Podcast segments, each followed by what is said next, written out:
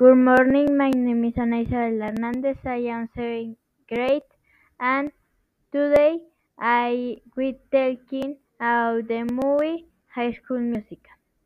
With the director of High School Musical is Kevin Ortega and the many Sharkeyes are Sharpay, Troy Bolton, Gabriella Montez, Ryan Evans, Kelsi Niels, Chad Danforth, and Taylor. Taylor.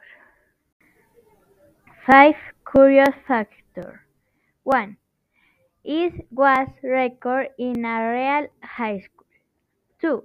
High School Musical managed to bury records. 3. The official mascot was a leopard. 4. They have had the best adaptation in theater. theater.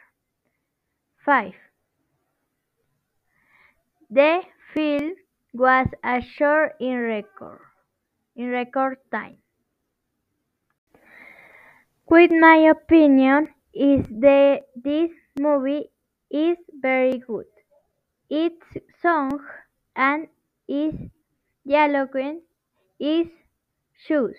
this movie because I like it. I've seen in a many time and its songs are very good. They with it share it. Thanks for you very mu much for listening.